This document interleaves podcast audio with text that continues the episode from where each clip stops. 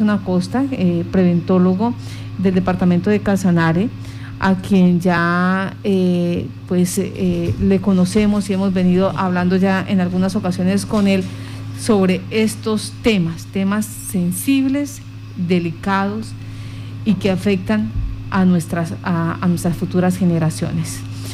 Wilson, buenos días, bienvenido a Contacto Noticias. Hola Martica, cordial saludo, muy buenos días. Siendo un saludo muy especial a todos los oyentes. Gracias eh, por estar en Contacto Noticias. Ya usted estaba escuchando al mayor Alexander Pinto sobre las líneas o las políticas que se están utilizando en el Departamento de Casanare para prevenir la articulación entre la Secretaría de Gobierno, la Secretaría de Salud, la Policía y las demás entidades.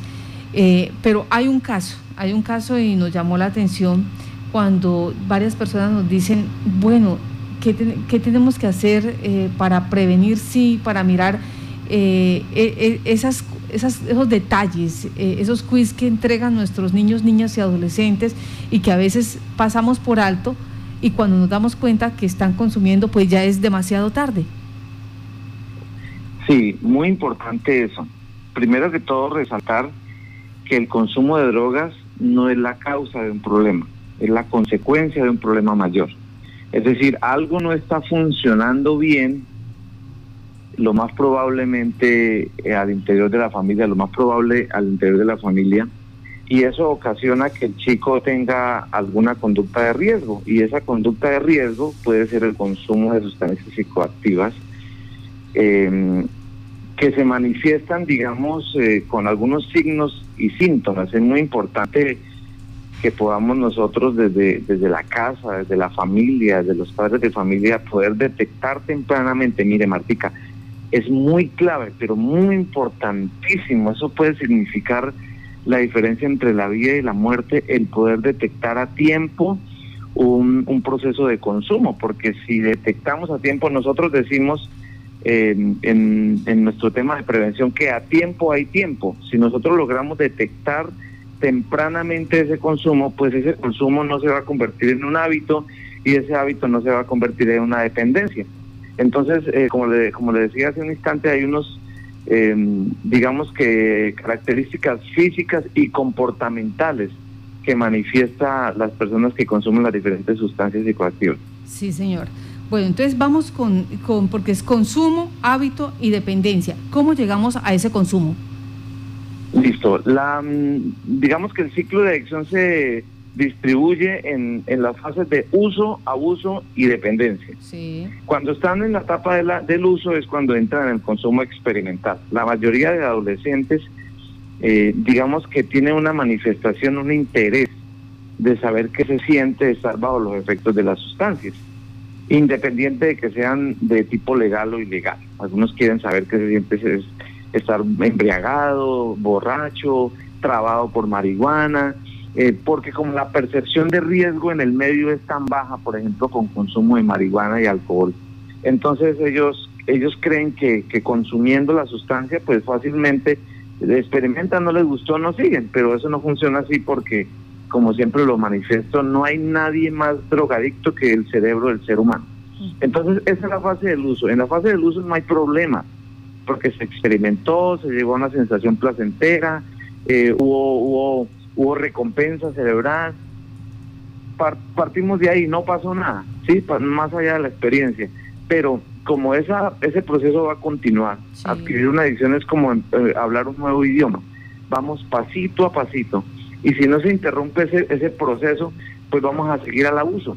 Y entonces en el abuso ya es cuando los chicos empiezan a manifestar una serie de problemas Mm, eh, alrededor de sus actividades rutinarias, es decir, empiezan a desatender temas escolares, a bajar rendimiento académico, a descuidar su apariencia personal, sus responsabilidades en el hogar, a cambiar sus amigos, esos amigos que le aportaban, que le significaban apoyo para temas mm, importantes en su vida, ya los empiezan a cambiar y empiezan a tener esos amigos que regularmente son consumidores de sustancias, empiezan a necesitar dinero, porque el sostener ese consumo de abuso y de adicción, que es en la siguiente fase, pues es muy costoso. Entonces ellos empiezan a, utilizar elementos de ellos, a cambiar elementos de ellos, tenis, eh, eh, que el Xbox, eh, que la bicicleta, que el celular, pero después como se quedan sin esos elementos, empiezan a utilizar, a sacar prestado y a utilizar elementos de la casa sin permiso. Entonces empiezan a abortar las cosas. Yo he podido mirar inclusive que hasta ollas pitadoras con frijoles del almuerzo de la familia las han cambiado por droga. En algunos casos he tenido la oportunidad de mirar.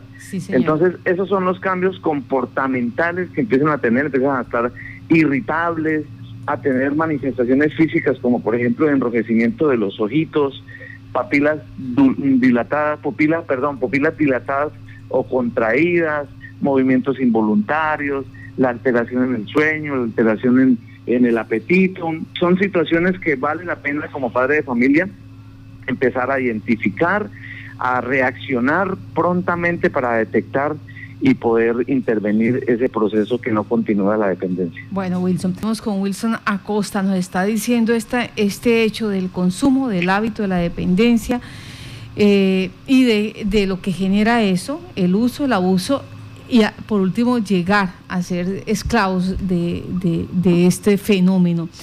Wilson. Sí, bueno, sí, bueno, estábamos hablando entonces del el uso, llegamos a la segunda fase que es la fase problemática, que es la del abuso.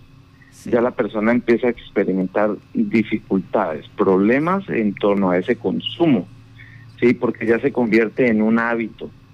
Ese hábito, ese mal hábito de consumir marihuana, de consumir alcohol, cocaína, drogas sintéticas, desplaza los buenos hábitos. ¿Cuáles son los buenos hábitos que pueden tener nuestros adolescentes?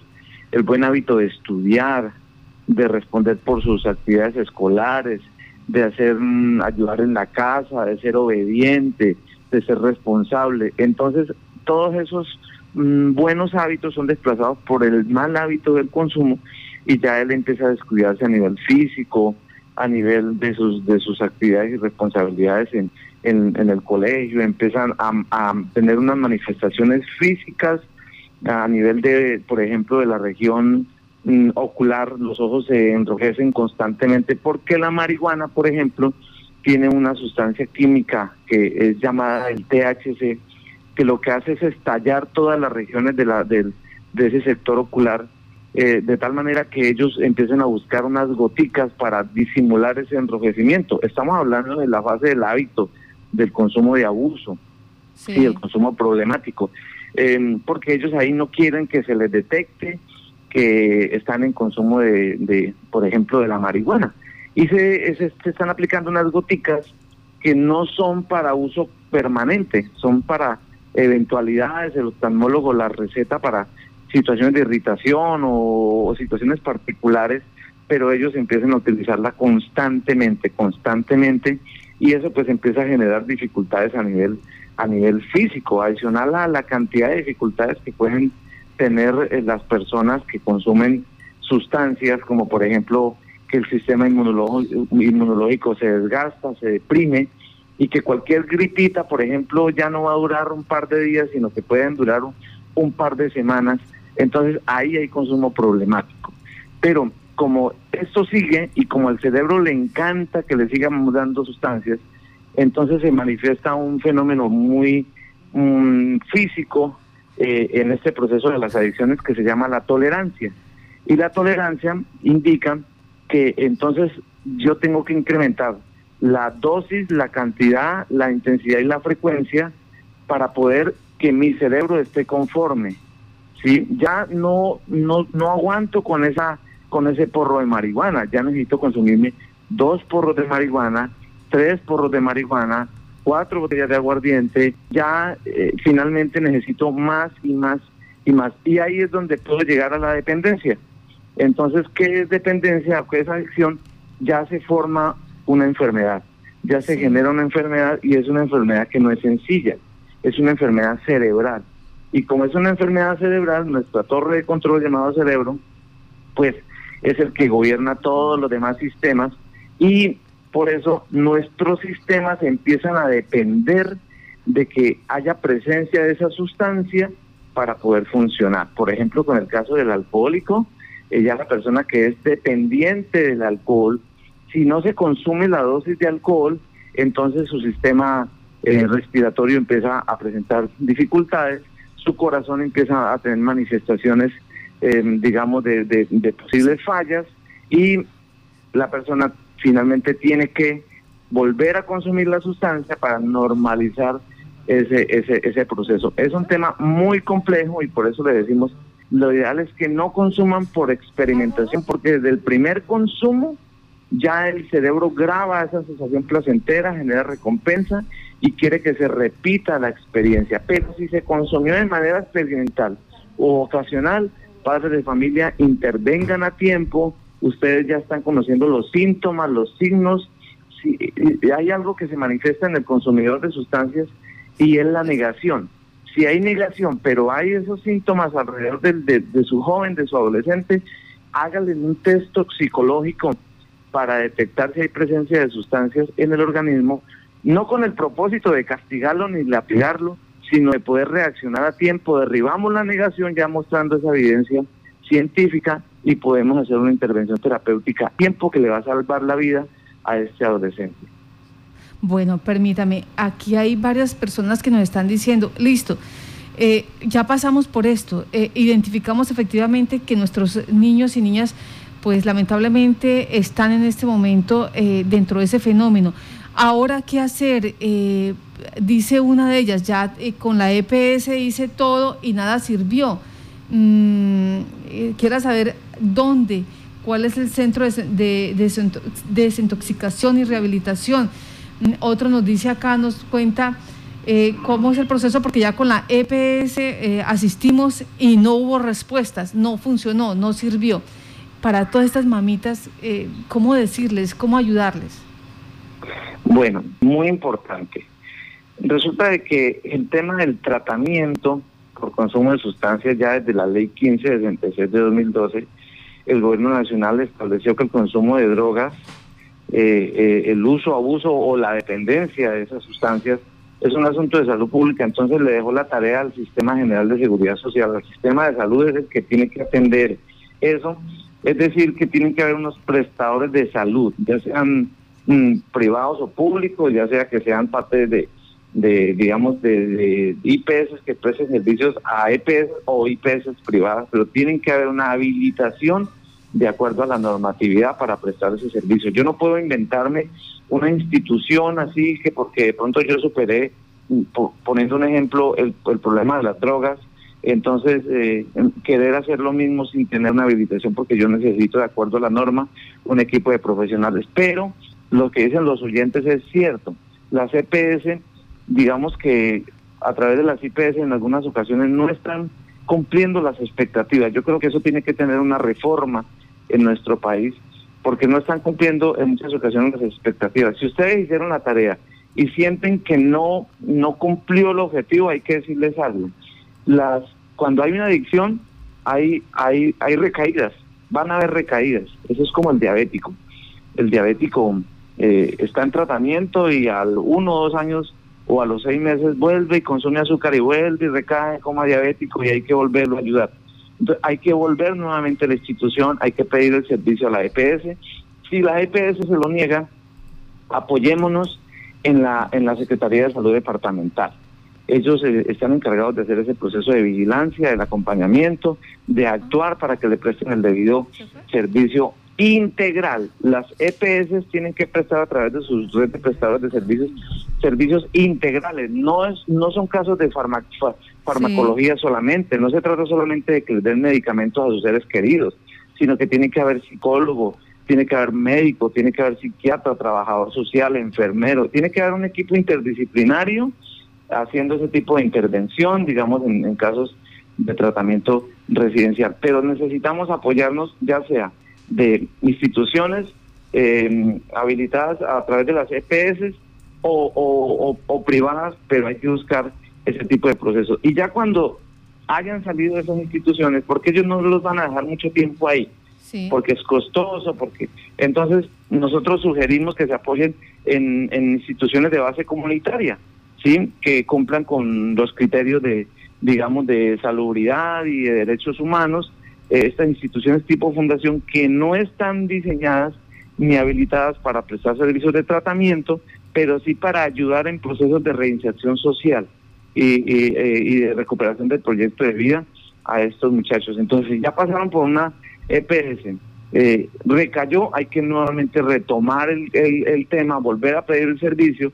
Si no se lo están brindando, apóyense en, en, Secretaría de Salud Departamental. Pero si ya hicieron todo ese proceso y el muchacho sigue juicioso o la chica, entonces apóyense en una entidad de base comunitaria para que continúe el proceso. Recuerden que las adicciones son enfermedades crónicas y las enfermedades crónicas desde la mirada clínica son incurables, es decir, que hay que estarlas controlando y los usuarios o los enfermos o los adictos o los pacientes no se pueden descuidar, porque si vuelven a, digamos, a un escenario en donde hayan desencadenantes como consumo de alcohol o como emociones mal manejadas, pues infortunadamente pueden volver a reincidir en el consumo. Pues eh, Wilson, le agradecemos a usted por estar en contacto eh, noticias y lo que usted nos acaba de decir, vamos a tratar de, de, así sea una vez al mes, de hablar sobre este tema, porque nos acaba de explicar que el consumo de sustancias psicoactivas, probarla implica el uso experimental, el riesgo de pasar al hábito y al abuso y dejándonos eh, a un pasito de convertirnos en dependientes crónicos. Y después, así como usted finaliza la frase, ya no hay quien nos salve. Entonces, eh, señores padres de familia, esperemos que haya servido eh, esta información, esta, esta situación y especialmente para aquellas personas que hoy nos están diciendo en redes sociales, tenemos un caso y no sabemos qué hacer con él, tenemos un caso y estamos buscando ayuda, pues eh, eh, la situación sigue dependiendo de las EPS de manera lamentable. Wilson, muchas gracias por estar en Contacto Noticias. Gracias a ustedes. También hay, hay, hay operadores particulares, ¿no? Sí. Que prestan servicios y que es recomendable, en mi caso siempre les recomiendo, usen operadores particulares eh, porque se trata de salvar la vida de su ser querido. Dios les bendiga, que tengan buen día a todos. Eh, Mayor Pinto. Bueno, hay que recordar, estas mesas eh, temáticas eh, se dan, digamos, que como un abrebocas de lo que sería ya las sesiones del Consejo. Y lo que queremos preguntar es exactamente cómo funciona, cómo se articulan, quiénes otras, cuáles son esas otras entidades que hacen parte en la toma de decisiones y en Casanare, pues cómo eh, hasta el momento, cómo le ha ido al departamento en el intento de prevenir, de controlar eh, este, esta situación del consumo de sustancias. Pues ya está con nosotros eh, vía Zoom el mayor José Alexander Pinto, director de Seguridad y Convivencia del Departamento de Casanare. Eh, eh, mayor José Alexander, muy buenos días. Muy buenos días, Carlos. Un saludo cordial a la mesa de trabajo. Gracias por esta invitación a permitirnos contar lo que estamos haciendo por la seguridad del Departamento de Casanare. Pues gracias a usted por madrugar, por estar ya con nosotros. Mayor Alexander, ¿cómo, cómo funcionan estas mesas eh, de trabajo que ustedes vienen desarrollando? ¿Quiénes hacen parte? Eh, ¿Cuáles son esas responsabilidades que tienen en este momento? Porque hoy pues ya el Consejo eh, irá a sesionar y se van a tomar ciertas... Antes, ¿cómo se articula todo esto? Bueno, este es un trabajo que se hace permanentemente, Martica. Este es un trabajo que, que viene en cumplimiento al plan departamental de drogas. Este plan departamental de drogas se aprobó en el año anterior. Eh, la idea es que a través del Consejo y, del Comité podamos nosotros hacer el seguimiento y cumplimiento a las acciones que tenemos eh, en el departamento con el fin de mitigar la problemática de drogas. Y mitigar la problemática de drogas en el departamento eh, tiene dos incidencias que en, estas, en esta ocasión y gracias pues al hijo del ingeniero Salomón Sanabria, que nos ha dado la instrucción práctica de articular definitivamente eh, la, el ataque a las drogas de manera contundente eh, desde el punto de vista de gobierno atendiendo la problemática de oferta de la disponibilidad de drogas y salud desde el tema del consumo. Es decir, eh, nosotros hacemos el esfuerzo grande y y fortalecido para evitar que haya disponibilidad de drogas en calle. Y la Secretaría de Salud, a las personas que ya están dentro de los problemas de consumo, pues están haciendo una fortaleza para que no inicien a consumir o para sacarlos de los problemas de adicciones. Entonces, e, el, ese es el resumen general de lo que estamos haciendo en el departamento, alineados con la política nacional que se llama la Ruta Futuro, que es la, em, eh, el eje eh, por el cual estamos nosotros navegando con el fin de lograr que esas actividades y esas acciones que, vayan, eh, que van en contra de las drogas, pues definitivamente tengan una incidencia.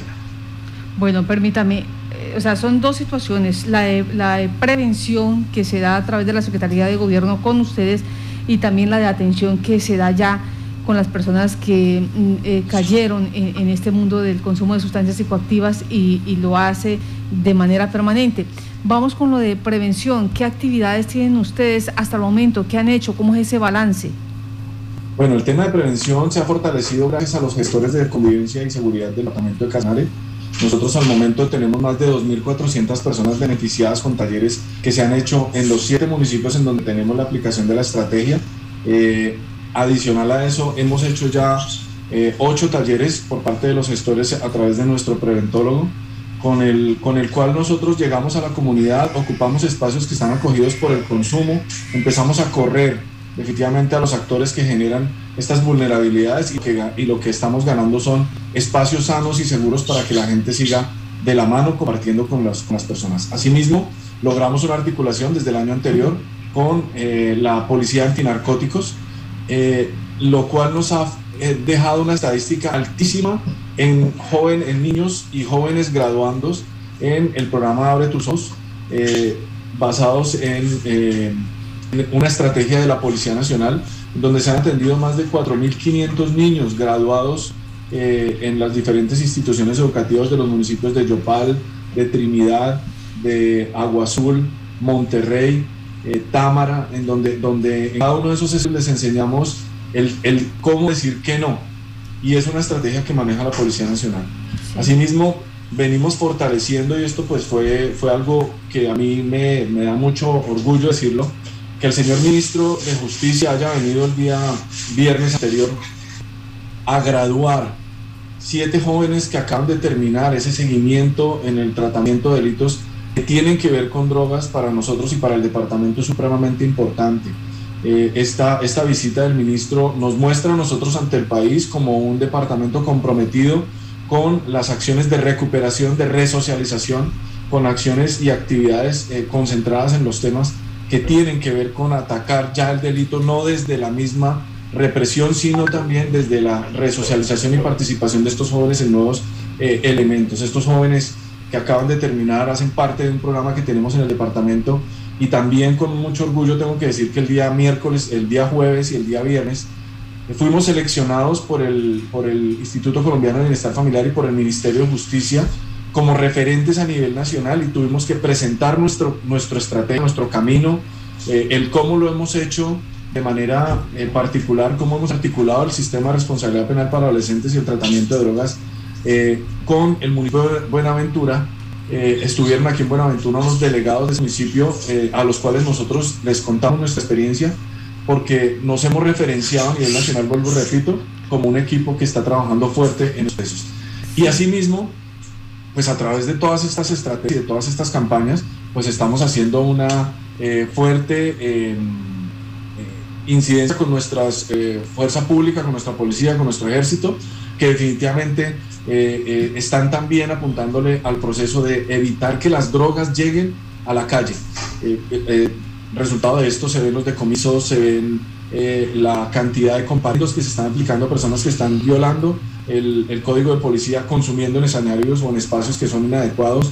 Hemos asesorado municipios también para que implementen los decretos de selección de zonas de consumo y aparte de eso también estamos haciendo, poniendo a disposición de los entes de investigación medios y equipos tecnológicos para poder lograr la judicialización de bandas criminales que se dediquen a estos, a estos eh, delitos. Bueno, esto es lo que se ha, es lo que se ha hecho, pero nos asalta una, una situación y es que parece que todos estos esfuerzos a veces o en ocasiones quedan cortos eh, de cara a la realidad de cara a, a, ese consumo de pastillas en las esquinas, de que se las llevan ya a domicilio, o sea, es como si ustedes eh, generaran una estrategia, el delincuente eh, viera esa ventana para generar una oportunidad de negocios y adicional, pues eh, lamentablemente esclavizar a nuestros niños, niñas y adolescentes. Mm, falta como que la cooperación también de nosotros los padres de familia, como que nos estamos haciendo eh, lo de las que no vemos, que no observamos, que no entendemos este tema que es tan delicado y sensible. Martica, tú estás haciendo una invitación que me parece a mí muy importante decírselo a la comunidad. Nosotros somos los primeros garantes de que nuestros hijos no ingresen al mundo de las drogas.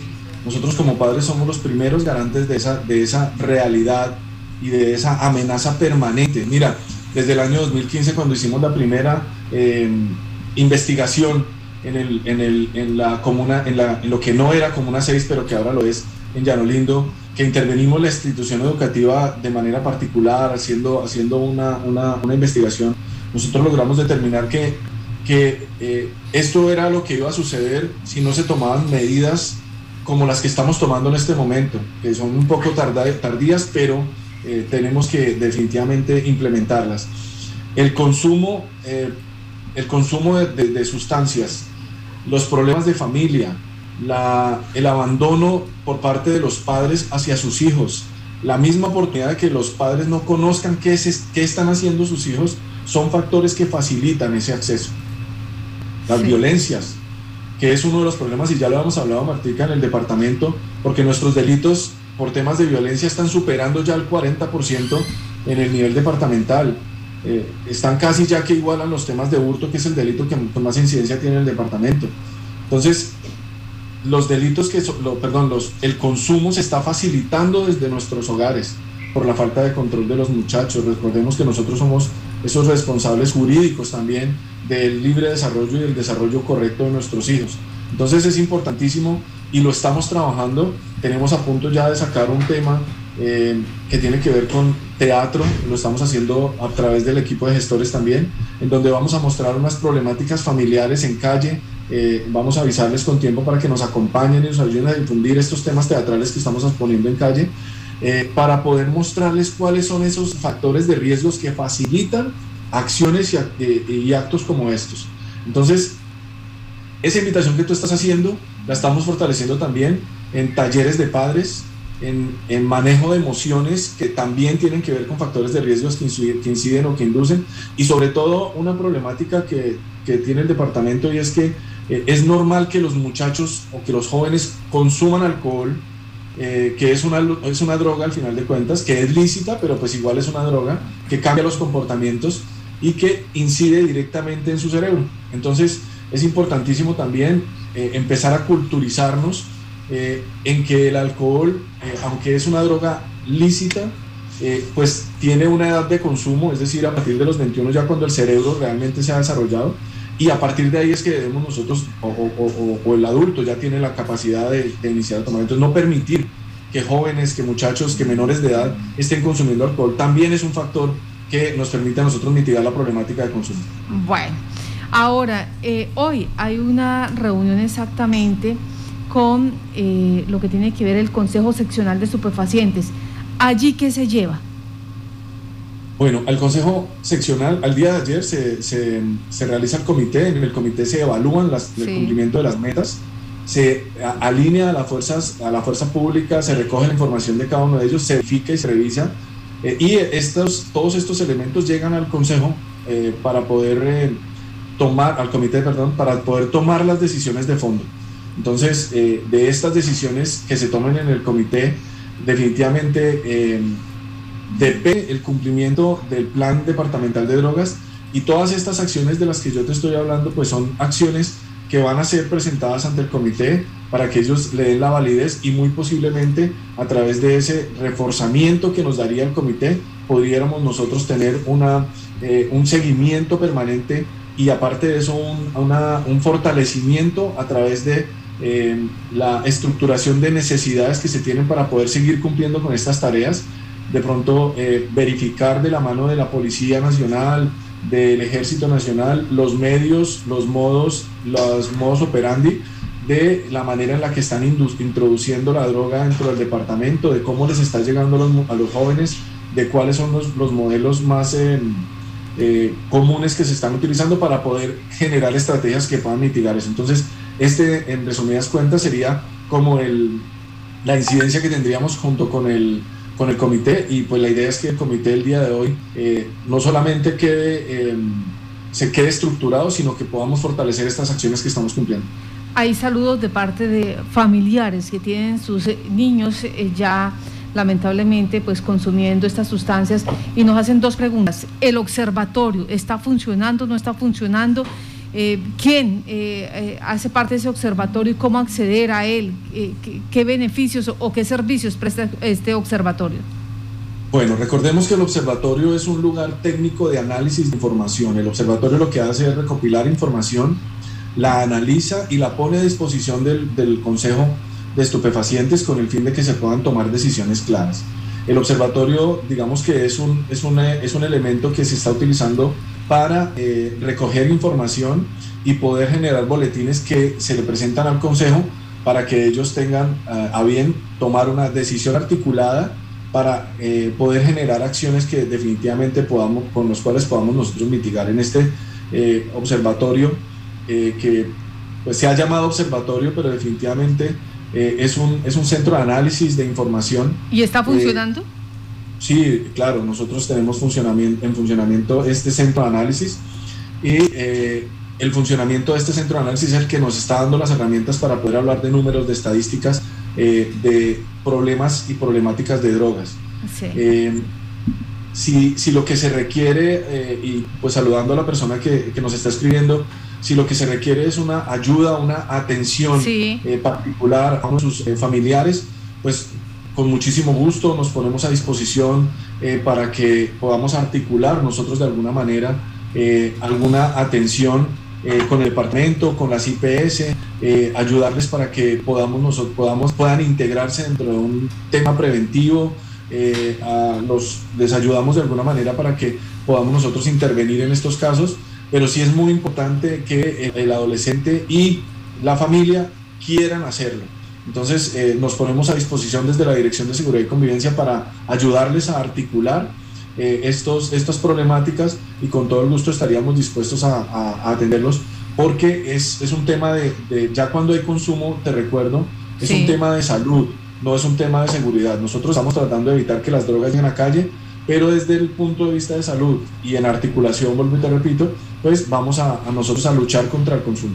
Bueno, esa era la segunda pregunta dice ellos, eh, pero las familias que tenemos a nuestros hijos ya consumiendo, que, ¿con qué se da la, atención? Eh, usted nos dice que se pone a disposición de, eh, de, estas personas, de estas mamitas y papitos que tienen o que están siendo víctimas de este flagelo.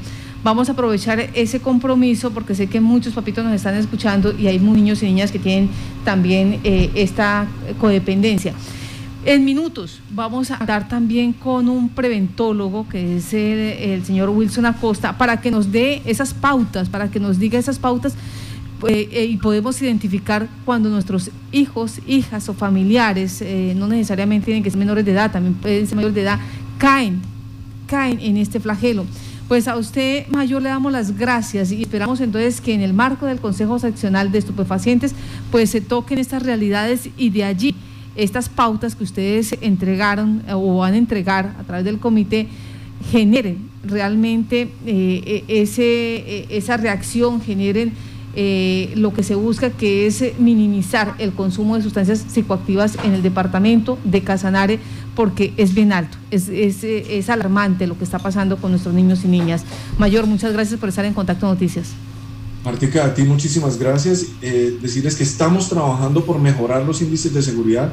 Permanentemente estamos haciendo ese trabajo en todas las incidencias que tienen que ver con el delito y de verdad invitar a las personas a si los gestores de convivencia de los municipios o del departamento los están invitando a actividades, créanme que son actividades que son diseñadas eh, específicamente para cada uno de los barrios y les agradecemos mucho por esa eh, intervención eh, por permitirnos intervenir en esos barrios de verdad. Muchísimas gracias Martica y un saludo muy cordial. Bueno, nos están diciendo acá, nos están requiriendo que hagamos algo especial sobre política de drogas. Vamos a ver qué, qué podemos realizar después de este Consejo Seccional de Superpacientes para conocer esa realidad, porque siempre se habla que se ha incrementado, pero qué tanto, cómo estamos. Vamos a ver si podemos hacer ese diagnóstico desde, eh, desde este informativo. Muchas gracias a usted, a la opinión pública. No nos deje, vamos en minutos, ya en minutos, en contados minutos, hablar también con Wilson Acosta.